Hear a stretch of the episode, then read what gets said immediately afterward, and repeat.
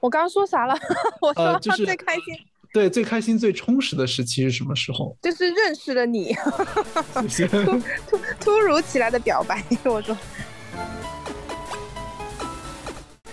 而你在这四年中，你需要有足够的欲望支撑你现在所做的事情。我总会给自己打气说，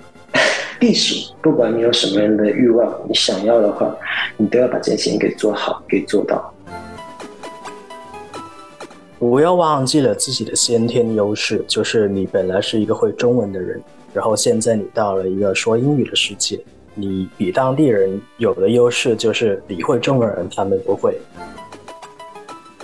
大家好，我是橙子，欢迎回到我的频道，也是《程友记》的第三期。做《陈友记》这个栏目的目的是通过跟朋友聊天的方式，跟大家分享一些前辈在留学生活中习得的一些经验。第一期我们讨论了语言和学习方面遇到的障碍，第二期则是探讨怎样扩展朋友圈，如何舒缓心理压力。如果还没有看过前面两期的话，这里会放一个传送门。今天这一期，我们主要聊了让自己在海外的生活变得更加充实的方法，也让每一位嘉宾分享了三条给新一代留学生的小建议，希望会对你的留学生活有些帮助。另外有个小通知，我的毕业论文终于获批，可以开始采访啦。但是这也就意味着，接下来我可能会有一些忙碌，我也要重新考虑一下制作视频的周期了。如果之后更新比较慢，还请大家见谅。如果看完这期视频，还有什么想要了解的关于加拿大或者关于留学生活的问题，欢迎大家留言。我其实还挺喜欢做这种访谈视频的。做视频不易，还请大家多多点赞，多多收藏。话不多说，我们开始本期视频吧。啊、那请大家先做一下自我介绍好了。大家好，我是妙蛙橙子。二零一一年来到加拿大读本科，毕业之后做过一些广告方面的工作。我现在还是在加拿大继续读博士的项目。OK，我是二零一七年的时候来加拿大读本科的，毕业之后现在是留在温哥华。然后我大学的时候是读的 communication 传播学，现在之后的工作可能是更市场类和传播类的工作。谢谢。然后呃，胖丁，呃，大家好，我是胖丁。呃，我是一一年来加拿大的，不过当时我还是一个初中生，因为我是一个移民。然后现在呢，我在读研究生，读的是社会学专业。Hello Hello，橙子频道的呃观众朋友们，大家好，我是可达鸭小姐。然后呢，我呢是呃一二年八月份去的加拿大，然后在加拿大读完了四年的大学本科，然后本科读的是 communication，毕业了之后就结婚生子。然后工作的话，我之前在加拿大其实是有做过移民相关的工作，回国之后考了一个律师的那个资格证，法考资格证，然后就就去现在在目前是实习的状态，希望一年之后可以独立执业，成为一个真正的律师。在留学的期间最开心的时候是什么时候呢？就是为什么是那个时期？呃，我最开心应该是大三、大四的时候了，因为那个那一段时间是没有什么课，就是有很很多空余的时间。然后我那个时候我去，就我还在学校找了一份，就是呃当学生研究助理嘛，然后也跟一些教授学了很多，也也自然的就是拿到了两哦两封推荐信。就那个时候的生活是很充实啊，然后就觉得可以学到东西，然后也可以就是将学过的东西运用到工作上面，然后还有钱，就我感觉这个是对我将来的简历是有帮助的。就是我觉得，嗯，很多人是把学习跟工作分开的，就比如说呃，你读完书之后，不读对，读完书之后去找工作，那我们说这句话的时候，就潜意识的把上学跟工作就分开了。然后我想说的就是，呃，也许就换一个视角来看吧。你在上学的时候，你也可以就是工作呀，就是不一定说等你工等你读书毕业拿了文凭之后，然后你去才去开始找工作。那到那个时候，你就嗯，怎么讲呢？就是你可能会比一些人就是晚了一步，就是有的人他他们可能在学校里面有实习机会啊，然后如果你的专业是没有的话，那么你可能就要去提前去找这么一些工作机会，然后它不但可以帮你充实你的简历，而且可以提前去体验一下工作它到底是跟读书有什么不同嘛。对，是的，呃，我觉得你刚刚好像一开始的时候先说啊，我最那段时间没有什么课，有一种误导，好像没有没有没有没有，是但实际上因为因为对，实际上是因为我提更加充实了，对吧？对啊，因为我没有什么课，是因为我之前把课都修的差不多了，所以其其实一般来讲，就大三、大四，我不知道你们的专业，就是我们的专业的话，就专业课的话，也就只有那么两三门，因为到最后我们是大三、大四都差不多毕业了嘛，所以就有很多空空闲的时间。嗯，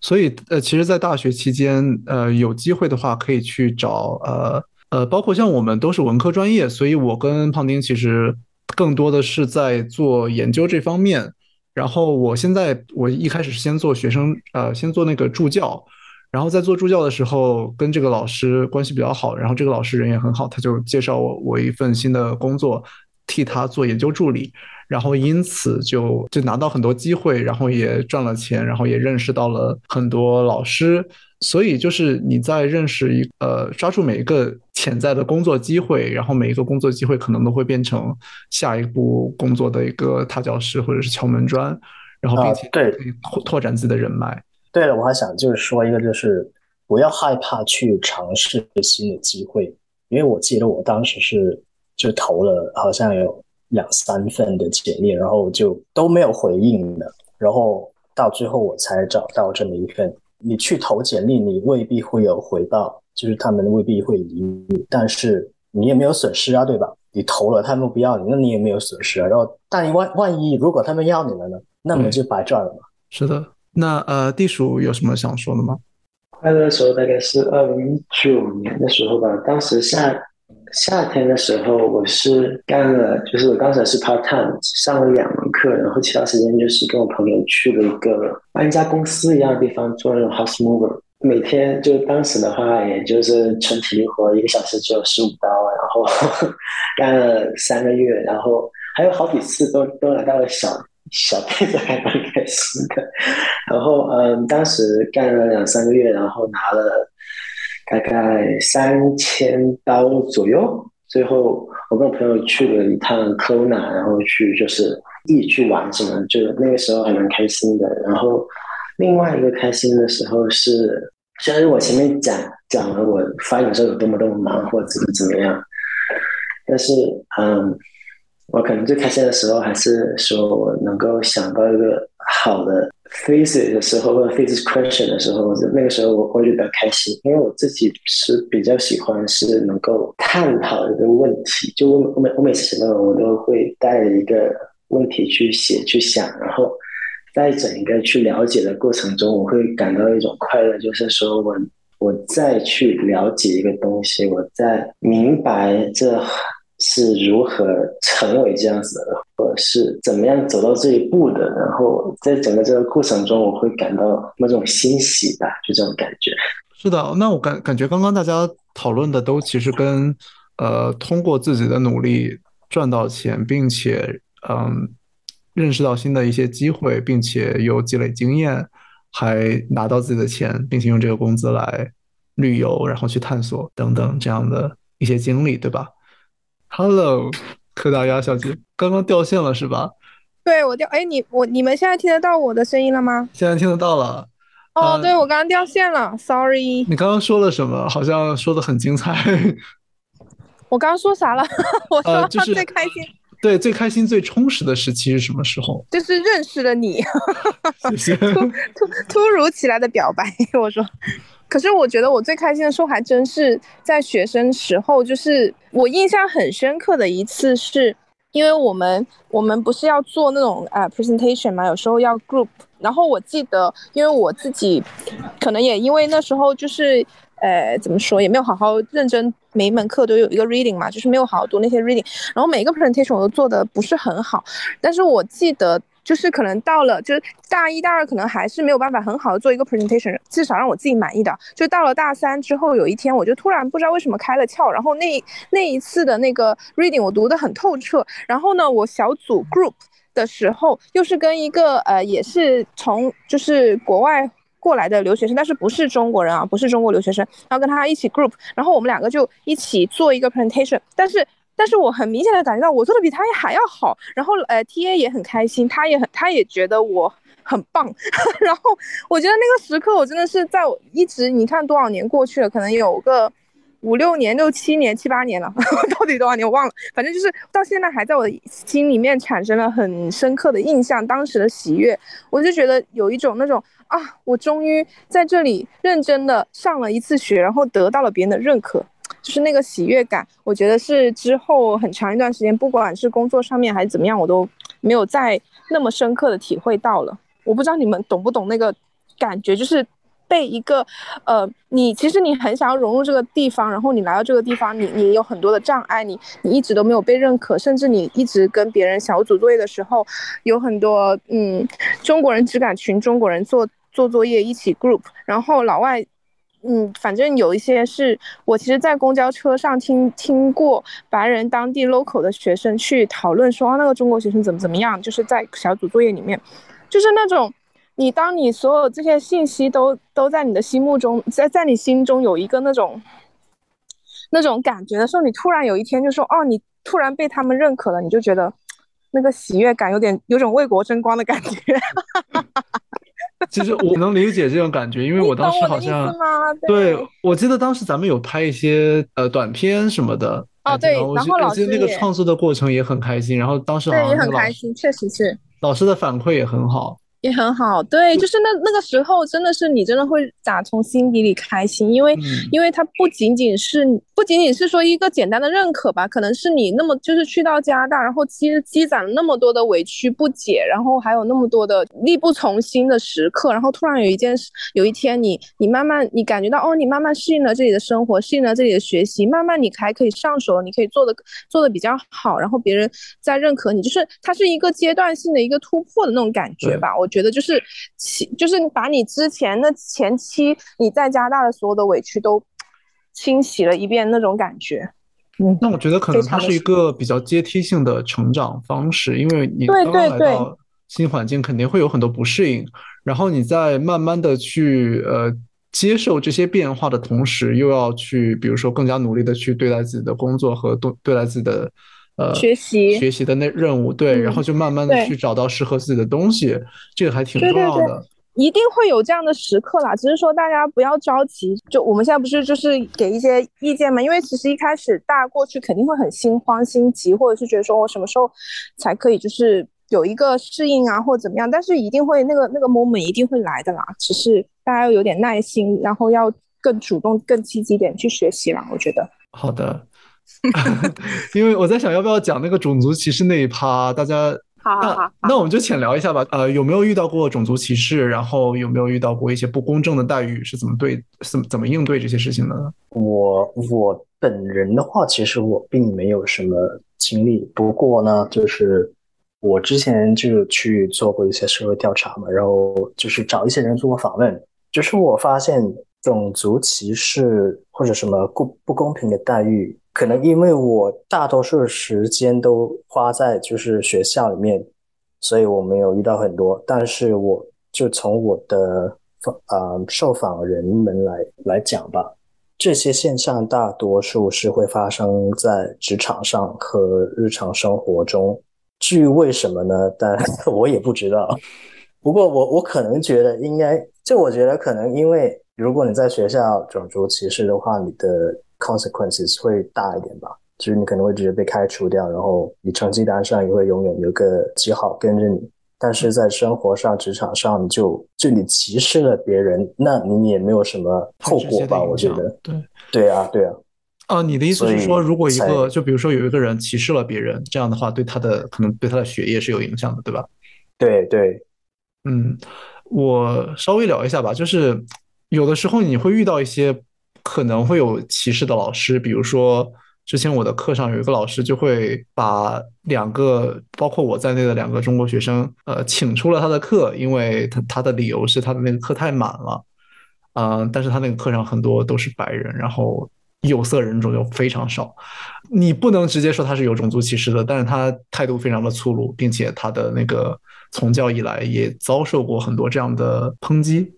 就遇到这种事情，他们有教职，终身教职，他们可能就不会太受到影响。这个时候，我最大的建议其实是在选课之前，可以大家做好调研。就比如说，有一些网站是可以看到老师的评价的。如果你看到这个老师评价不是很好，就尽量不要选这门课。然后另外就是，如果你真的不幸选到了这样的老师，你是有正规的途径可以去投诉的。就哪怕你的一个投诉暂时起不到任何作用，你的这些投诉都是会被记录在案的。其实这个还蛮重要的，我觉得。慢慢的日积月累下，尤其是你的学生内部会有风评，也会影响这个老师之后的待遇。我想。补充一下，这里听起来好像是我让大家认怂，我的重点其实是让大家调整心理预期。就算是加拿大这样相对比较多元化的社会，偶尔也是会遇到一些种族主义者。有的人可能把种族歧视写在脸上，有的人可能明面上伪装的很好，但背地里搞一些有的没的。访谈里我那个例子是想告诉大家，不是所有的种族主义者都很明显，也不是所有人都能举报成功，让攻击者受到处罚。在海外，大家通常都孤身一人，尤其是遇到一些比较粗暴或者比较攻击性的老师，在那个当下，你可能会遭受很大的冲击。网上教大家怎么打击种族歧视的视频很多，这里只是提供一个不同的角度，希望大家保护好自己，合理的去规避遇到一些不开心的事情。万一遇到这种事，该反驳、该投诉的时候，不要手软，即便没办法看到一个像爽文一样的结局，也不要太气馁。我们首先一定要确保自身的安全，在能够保障自己安全和利益不受威胁的情况下，无论是去找学校的领导、教授、学生会，还是国际学生服务中心，我相信一定有地方可以进行投诉。即便你不去递交正式的投诉，找学校的心理疏导中心和身边的朋友倾诉和吐槽，也能帮助舒缓你的心情。呃，说起这个，就是我我没有那么直接的感受到。种族歧视这个问题啊，嗯，虽然有一次就是可能在大马路上莫名其妙被一个白人大叔骂了一顿，就是 这个算吗？我不知道是跟种族歧视有没有关联，但是当时我会觉得很生气，就像你说他非常粗粗暴，然后也没有任何的理由，然后他就要说你。但是我的感受是这样子，就是就像我刚刚说的，呃，我曾经在公交车上面听到过。local 的学生在 comments 就是中国的留学生，然后呃就是说他们做小组作业时候的一些表现啊，就是一些负面的一些评价。然后当时其实我是有点有往这个方面去想，但是又同时又觉得说，呃，可能我们中国人在中国留学生在小作业上可能真的表现的不尽如人意，就是或者是要么就是。就像我刚刚说，只愿意跟中国人待在一起，要么就是跟别的呃老外，就是白人 local 学生在待在一起的时候，他们会更依赖于觉得说，哦，你那你是 native，那你就承担更多的 part。我不知道会不会有这样的现象啊，但是我观察确实是有这样的情况。我不知道种族歧视你感受到的时候，是因为认真的在种族族歧视啊，这个词怎么这么绕口？就是歧视你，还是说你？事实上，你真的留学生他这个劣势，或者是你们懂我的意思吗？就是可能要稍微去思考一下吧。可能是因为一直以来的一些呃，比如说 stereotype 也好，对对，或者是你自己的表现，或者是整个整个留学生群体的一些，我不知道你们会不会有这样的感受了。我觉得这个是其实我们自己要在跟。本地人做小组作业或者是一起合作的时候要考虑的一件事情，诚然他们可能在语言方面或者是在某些方面比我们要稍微强一些，但我们也有自己的优势，就是我们在小组作业的时候不要太过于依赖别人。这个我觉得是无论跟自跟自己人，就是跟中国人打交道，还是跟其他国家的人打交道，都要有这个自知的一样事情。我觉得有的时候这一点还挺重要的。就是尽量为小组做一些贡献，利用自己的优势。我们要想想自己能为别人做什么。这个不光是留给别人一个什么样的印象，同时也会对你的国家的形象、你的自己的族群的人的形象会有影响。所以我们要有一些这样的社会责任感。我觉得是的，是的，是的。我觉得在小组作业里面，你的表现就很重要。其实我也听过，就是中国留学生在 Commons。Local 的学生，包括看过一些留学的视频啊，就是类似的，他们也是会说白人的，就是其实它会上升到一个对这个群体的一个整体的印象。我觉得像像刚才橙子说的，就是大家可以更更 take it more serious，就是不要只是觉得说我只是做一个做一个 assignment 或怎么样，就是要更谨慎一点。嗯，地主有什么要补充的吗？我先从我自己说吧，就。我虽然我自己没有受到很明显的种族歧视，但是只是因为你来了加拿大，而不是去美国，你就想当然的认为加拿大没有种族歧视，想当然的以为加拿大是某种洞天福地，就是有包容的地方的话，那我觉得说，这是对于在加拿大受到因为自己的种族身份的时候，其实对他们来说是种不公平。然后我当呃我是。当然是认为，在学校中也好，在职场中也好，生活中也好，肯定是有着显性或者隐性的种族歧视，而现实并没有说，嗯，现实并没有说在规定里面一样那么的简单，因为职呃职位也好或如何也好，它是完全都是以那个人的身份、职场地位和他的权利、经济什么是一个。相互交叉之用，他不会说就因为你做什么事，你就一定会怎么怎么样。我只只能说这种情况其实是蛮少会发生，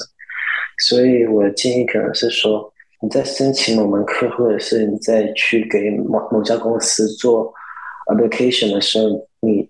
自己在事先可以是进行一些调研，比方说你学校的话，你够直接去找 r a m a professor，然后去。找那门课或找那门老师看他，别人对他的评价怎么样？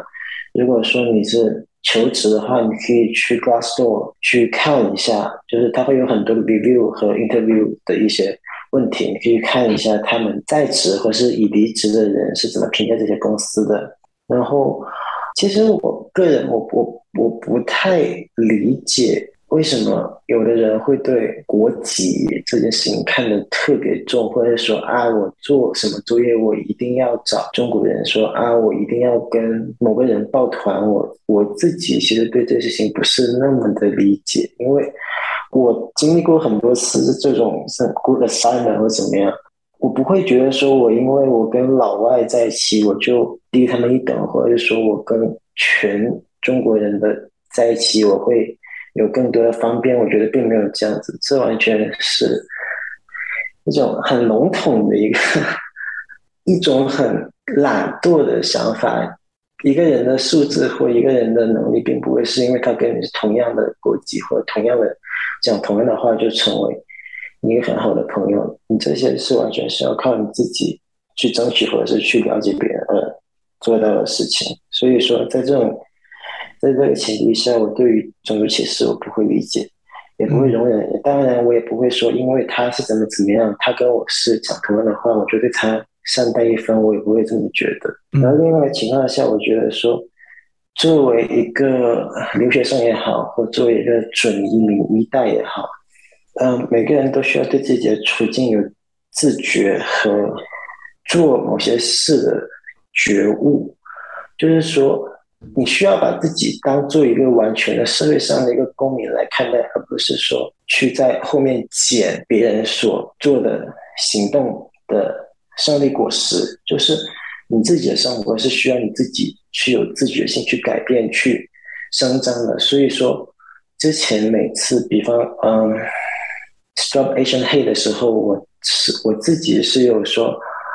去参参加那种 parade，或者是说。去 sign up 那种网站去做些事情，因为你不可能是说至少没钱学就好。你虽然说是在一个社会中，这个词很大，但是你归根到底，其实是每一个社团、每每一个中间的机构、每一个组织、每个群体所形成的，而这些群体也是由人形成的。我觉得一个人不许应该因为只因为自己是留学生就完全不。在乎不去行动，那我只是觉得说这样的话只是不作为，然后在这新的结果或者是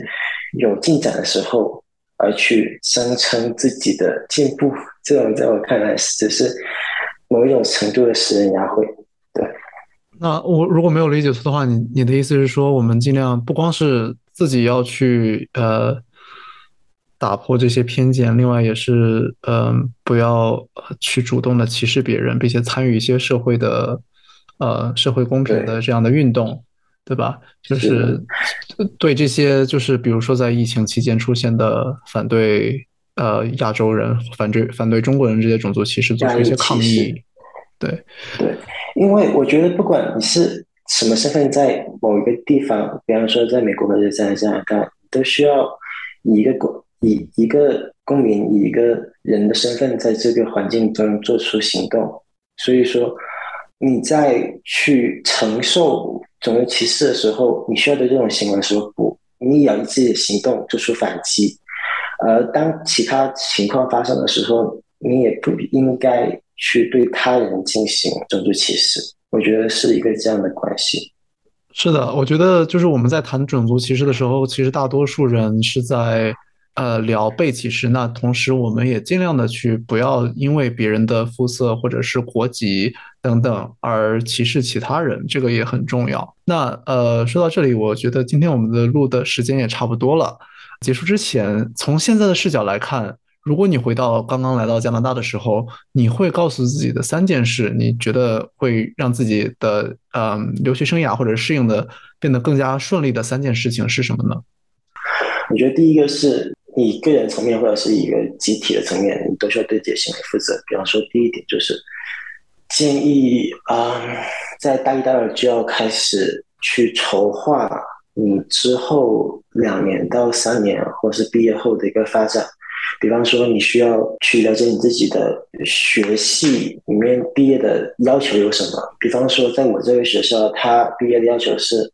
你初级课程你要多少学分，你要必须要上什么课，你就要知道。高高级课程哪门课是必修的，然后哪些课是可以不修的，或者说你选修有什么样的方式，你这些是需要你自己去了解清楚。你不可能说有所有人。会帮助啊，其实补充一下，不好意思，补充一下，呃，你是可以去学校找那个学术的指导员 （academic advisor） 去向他们寻求意见的，他们应该是会帮助你做一些规划。我我当时我我就是经常会出去找他们，然后当我自己有一定的了解之后，就看到了有些页呃学校的页面之后，我知道我该怎么做的话，你可以自己开始做做决定。嗯，然后之后就是你除了这一点，你之后比方说你毕业后就想回国也好，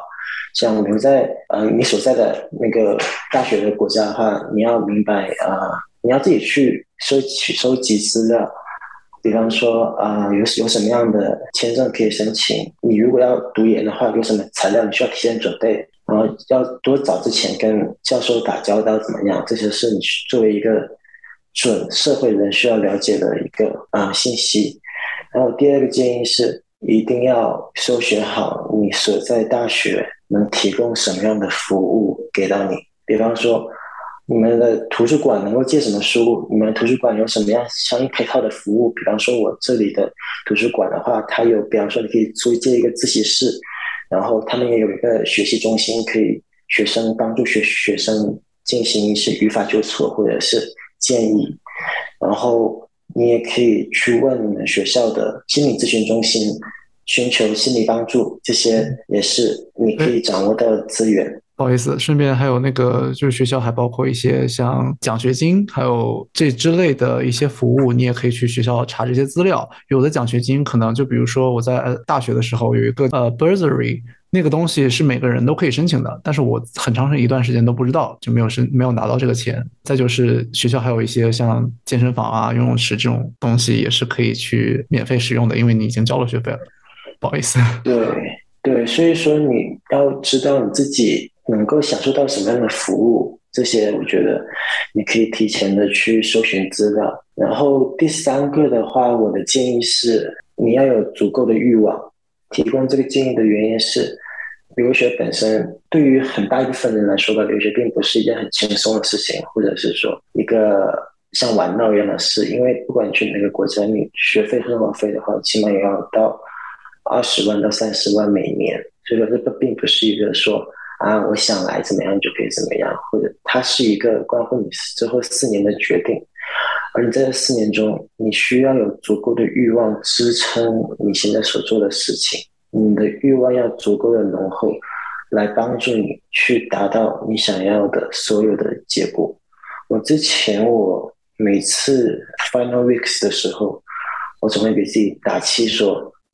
避暑，你要你不管你有什么样的欲望，你想要的话，你无论是好的方法也好，坏的方法也好，你要是祈求也好，你都要把这件事情给做好，给做到。”我觉得。欲望的话，是你无论在职场也好，在学习也好，它是一个必须需要有的东西。只有你的你对某件事情的想要的欲望足够的重，你就能够做到它。OK，好，谢谢。那胖丁有什么建议送给自己或者是新来的人吗？其实你们刚刚也有谈到说一些，就是我想说的，就是要利用教育的资源，还有那种服务，比如说你有可能就一些奖学金，其实你是有资格申请的，但是你不知道，所以多去找这些教育的资源嘛。然后还有一个就是要明确自己的目标。就是知道自己是为了什么而过来留学的。我假设，就你过来留学，那你肯定是第一，肯定是要先毕业，无论你以后要干嘛。那么在这期间，你的第一个要务、第一个任务就是要学习。所以不要做一些无用的社交之类的吧。我觉得，就是不要为了社交而牺牲你的学习学习时间。交友的话，就是要随缘。那我觉得还是要。要做到宁缺毋滥，就是有的时候你我知道可能就在学习的过程中，你会有一些时候你会很孤独，但是我觉得这是每一个人都必经的一个阶段。就像我们在座的四个人，我们每个人都有不同的专业，到最后我们学的东西都只有我们自己能够掌握跟理解，别人也是跟他们分享不了的。不是说他们不懂，而是说每个人有自己不同的理解的。哎，完了，我不知道自己要说什么了。你还有第三点吗？有啊，有。就是学习的过程中，你可以，其实你可以去找一些课外的资料去辅助自己去理解你上课的资料啊。当然我说的是文科啊，比方说我读社会学嘛，那我可能会有一些阅读材料，他们是很长很长，就有的时候几十页，有的时候就一百多页。那语言障碍是一个难关呀。啊，如果如果我的英语不够好的话，那其实我是觉得去用翻译软件来辅助自己去理解这个材料是 OK 的。不过这个软件它只能做辅助，不能够完全依赖它，因为到最后你还是需要去理解它的原文。对，我觉得这个还蛮重要的，因为我呃我自己在学习的过程当中，尤其是到了博士生这个阶段，我们要读很多非常难读的一些经典文献，这个时候就会很困难，然后就需要你去发挥一些创意，不只是死记那个英文的原著，你还可以去找，比如说中文的翻译。或者是去找中文的评论，对这篇文献的评论，或者是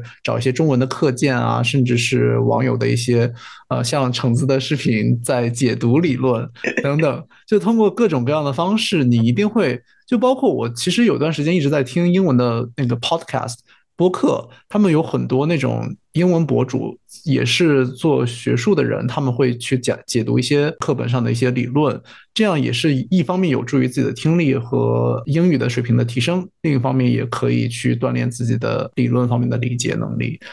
嗯，这还蛮重要的。康宁还有什么想说的吗？突然想起来一个，不要忘记了自己的先天优势，就是你本来是一个会中文的人，然后现在你到了一个说英语的世界。你比当地人有的优势就是你会中文，人他们不会。那这个优势可能给你带来什么呢？就是啊，你可以百度呀，就是有的问题，如果你你能找到的资料跟你用中文找的资料，它其实有很大的出入。这样的话，那你就可以用两种语言语言去理解一个概念嘛。就是我我会觉得是能够让你更加精确的去理解这个概念。是的，好，那谢谢胖丁。然后接下来，呃，可达鸭小姐有什么建议吗？其实我刚刚想说的草稿都被前面那两位 说完了，呃，那我就给一些生活上的建议吧。毕竟因为我除了读书，我在加拿大还有还有生活过，然后包括结婚生子 等等他们没有经历过的事情。那我给一些生活上的建议。呃，第一个就是去到之后，呃，留学生你必须马上立刻给我申请 MSP，就是。保医保，我不知道你们一去到加拿大有没有做，但是我是非常愚蠢的，就是等等我大学毕业了之后才去申请的 MSP，就是我不知道这个是不是一个需要提醒的项目，但是反正我就多说一嘴，因为加在加拿大看病是非常非常贵的一件事情，建议大家一定要了解清楚这个医疗系统，然后去到加拿大第一件事情就是把这个申请给做了，因为留学生身份是可以申请 MSP 的。那这个是补充一下啊，在温哥华或者说在 BC 省的话，你申请的医保是 MSP，然后在 Ontario 安大略省你申请的是 OHIP 或者是 UHIP。UHIP 是给学生的医保，呃，OHIP 是给移民的或者是本地人的医保。这个一定，这个很重要，因为我当时疫情期间就没有医保，这个非常，就到时候对，万一突发什么事件就会很麻烦，就很危险，很麻烦。对，没错，没错，这个是呃要提醒一下大家。然后第二个就是说，呃，加拿大还有一些就是也是跟这个相关的有一些资源可以去利用，比如说，嗯，在在国内非常红火的那个 H HPV 的那个疫苗，其实在加拿大是免费打的。所以我觉得 research MSP 就是医保系医疗系统的时候，同时也可以去 research 一下有这些免费的疫苗啊，或者是免费的一些嗯，包括心理咨询，包括身体呃身体跟身心上面的一些服务，就是也是说到刚刚前两位说的一些服务，还是要主动的去做这些功课，然后去享受一些你应该享受得到的权利。比如说我在加拿大就没有打到这个疫苗，然后结果回来还要自费打，在加拿大是免费的。呃，也是提醒大家要注意一下。第三个我想说的是，就是其实跟上面两条是很有关系的，就是你要提升 research 的能力。就是我觉得这个是一个很基础的能力，which 很多中国留学生是很缺乏的，至少是我个人是比较少的。因为其实在中国整个教育体系里面，大家需要主动去搜索的能力是比这一趴是比较少的，然后大家可能会。这个能力也会比较弱一点，相对啊，就我个人来说，我个人觉得我的 research 的能力会比较弱一点，包括你怎么去找资源，怎么去通过呃 research 去整理出一些新的东西，然后去 be more creative 或者 be more critical thinking，就是这些东西都是呃从基于你有一个强大的搜索的能力，所以我觉得这个是大家可以着着重去锻炼的，就是包括我想对当年的我也是。说的也是这个，因为就是 research 能力太差，然后你就会错失很多机会也好，然后很多呃，包括怎么去 improve 你的学习也好，这个搜索能力是太太重要了。然后大家可以去看一下一些相关的课程，你肯定会有一些呃科普的，就是告诉你主要的搜索搜索的那个方式跟功能，一些软件或者是一些网站，我觉得大家可以去留意一下吧。嗯，但其他都没什么了。好，谢谢。那我最后再补充几个吧，我自己的一些呃想法，就是第一个是，其实我一直有读书的习惯，然后我觉得这个习惯是我在刚刚开始留学的时候没有做到的，然后在尤其是到后来，我现在读 PhD，然后去呃需要我有一定的积累的时候，反而是。发现自己其实可以提早开始准备这一步，不光是多读书。你如果是你喜欢，比如说你喜欢艺术，你可以养成一个画画的习惯；然后你喜欢看电影，可以去养成一个这样的习惯。一方面是你作为一个呃留学生，你多一项技能；另外一个是，就比如说我每天早上早上起来八点起床，读半个小时的书或者画个半个小时的画。做这养成这样的一个固定的习惯之后，我觉得一个是对自己的积累有帮助，另外一个是也是一个排解你可能说孤独或者是什么心情的一个寄托吧。第二个点是多去社交和参加活动，这个其实是跟我们刚刚提到的很多都有关系，就是比如说你去呃认像我认识一个。比较好的老师之后，他就会帮助我去找一些工作啊，或者是介绍我认识一些其他的教授。在这个过程当中，我也得到了很多的机会，让自己强迫自己去社交。当然，就在一定的范围内啊，也不用说每天都要去社交这样。嗯，就有的时候突破自己的舒适圈，其实你跟一开始的时候会觉得很害怕。但是，一旦呃习惯之后，去了一次两次之后，慢慢你就会觉得看到好的一面和看到坏的一面。如果不适合你，那么就咱们就不去了，是吧？呃，那第三个点是说，我一开始来的时候，我会有很大的经济压力，然后我就会因为贪图便宜而错过很多东西。就最简单的一个例子，我一开始的时候买平板电脑，我想说看文献或者是看书都比较方便。结果我买了一个什么牌子的我忘记了，反正就是一个 Windows 的一个系统的平板电脑，嗯，也不是说一定要哪个牌子更好，但是可以去像可达鸭刚刚说，你要去自己做 research，然后想拿呃去看一些，比如说数码博主的评测，然后去相对来说买一个价位可能在你的接受范围边缘线，价格可能贵一点，但是用的比较久一点的东西。如果你缺钱的话，可以去比如说做一些兼职啊，或者是申请奖学金等等，通过这些方式。尽量让自己的每一笔钱花得更加物有所值，而不是为了省钱而得到很糟糕的体验。这些体验可能会让你的嗯学习或者生活增加更多的烦恼，这个其实是一个得不偿失的。那大家还有什么呃最后想说的话吗？没有了，肯定没有。好啊，非常非常感谢你们。那我们今天的录音就先到这样结束。好了，今天的内容就到这里。对于海外留学和加拿大的生活，你还有其他的问题吗？欢迎大家把问题发在弹幕和评论区。如果这期反馈比较多，我的朋友们也很乐意进一步跟大家进行分享。最近三周连续更新，其实还挺累的。不出意外，接下来我会休息一阵子，然后着手做传媒理论的视频，敬请大家期待。那我们下期再见。